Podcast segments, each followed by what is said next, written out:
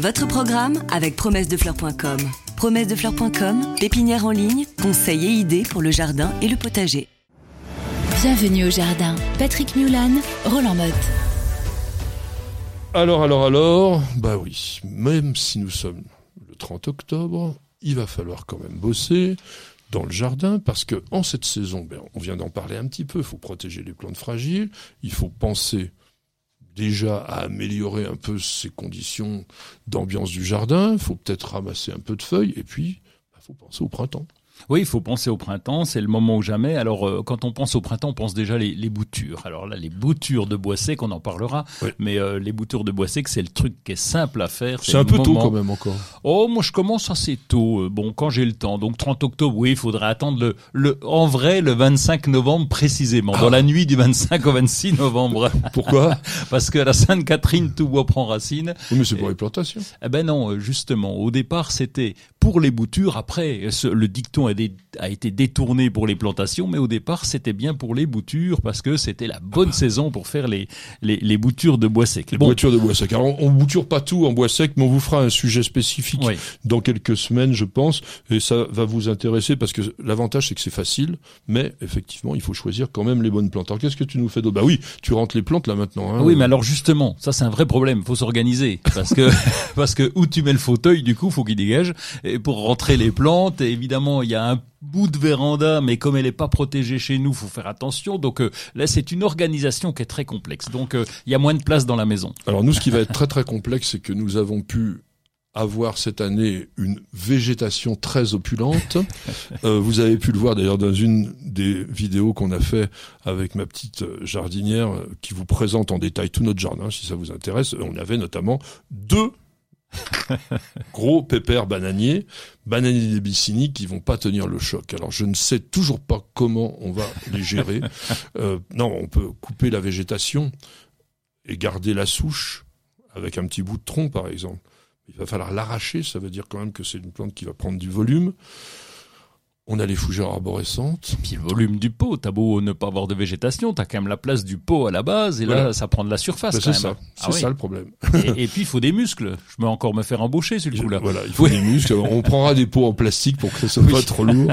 Non, parce que nous avons des, des, fougères arborescentes dans des pots magnifiques qui sont des pots qui viennent d'Asie, mais ils sont épais de 3-4 cm, c'est intransportable. Ça pensez-y quand même aussi quand vous êtes passionné par les plantes, enfin disons tropicales, j'allais dire sauvages, non, tropicales, il faut adapter les pots à la taille de la plante et il faut adapter le poids des pots aussi parce que sinon ça devient une vraie galère. Alors la, la véranda on en a une, ça sera le cafarnaum des plantes.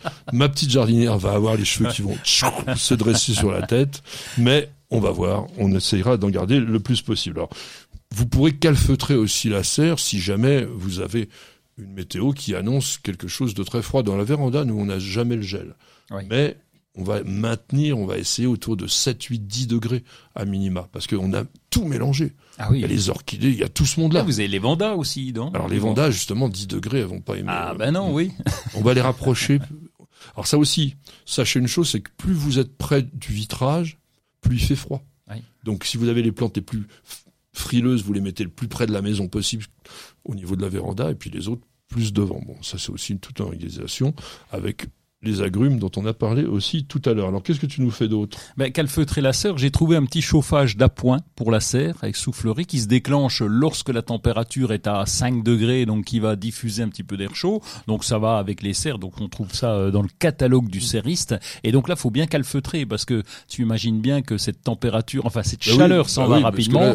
c'est du gaspillage. C'est quasiment du gaspillage. Donc euh, là, on va tout calfeutrer avec de la bâche à bulles. Oui, euh, en tout cas sur les fermetures. On pour colle avec du double face. Enfin, voilà, parce que c'est pareil. Euh, faut aussi penser que tout ça, il faudra l'enlever au printemps. Ah oui. Donc il faut que ça soit facile à démonter.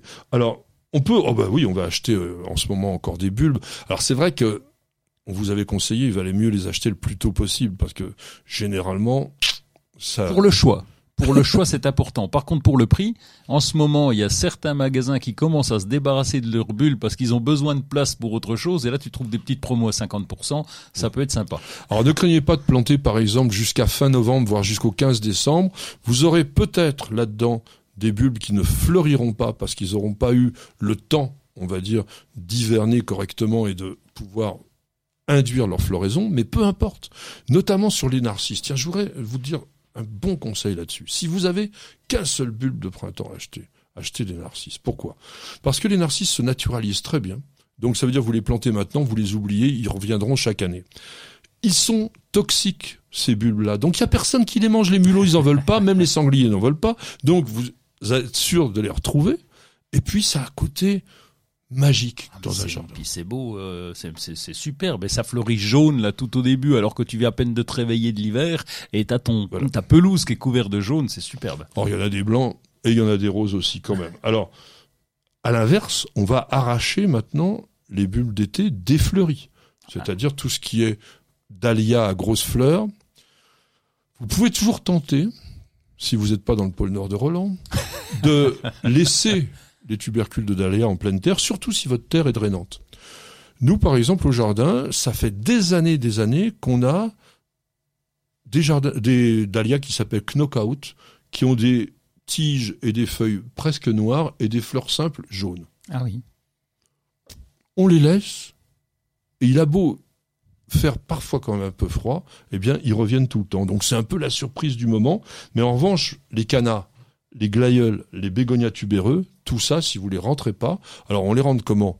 Ben, On va les arracher, on va faire en sorte de débarrasser de toute la terre, on va les faire ressuyer, comme on dit en langage jardinier, et puis on va les stocker. Alors, tu t'en fais, toi, des, choses comme ça? Oui, alors on a testé cette année, je vais voir ce que ça donne d'enterrer les dahlias plus profonds, à 25-30 cm. Alors, ça prend du temps. pas à ma question, évidemment. Au printemps, bah, si, j'en fais, mais donc on les met dans le garage. Mais pour te dire que j'ai mis une cagette dans le garage, c'est pas rigolo. Eh alors, ben, le garage Orgel. Ben, justement, mais c'est très intéressant. parce qu'il faut les mettre, justement, soit dans des cagettes, de manière à ce que ça soit bien aéré, soit il y a une autre possibilité, c'est dans des cartons, mais avec de la tourbe sèche. Vous achetez de la tourbe blonde en, bas, en, en balles comme ça, elles sont bien dures, et vous allez mettre un lit de tourbe, vos bulbes, un petit lit de tourbe par-dessus, et ça devrait pouvoir le faire. Alors, il y a aussi, ça, c'est, tu le fais pas toi, mais des, les chicorées Wittloff. Ouais, j'ai essayé, c'est du boulot. Les endives. Ouais, ouais, ouais. Et donc faut arracher la racine, il faut les replanter. Je sais que tu es un spécialiste, t'étais un spécialiste de ça. Hein faut Quand j'étais à l'école d'horticulture, on faisait ça. Oui, ça fait des énormes racines. Donc vous allez arracher déjà ces racines. C'est vrai que c'est un gros boulot. Et après, il faut tailler l'extrémité de la racine là où il y a le cœur, on enlève toutes les feuilles et on en fait une petite pointe comme ça.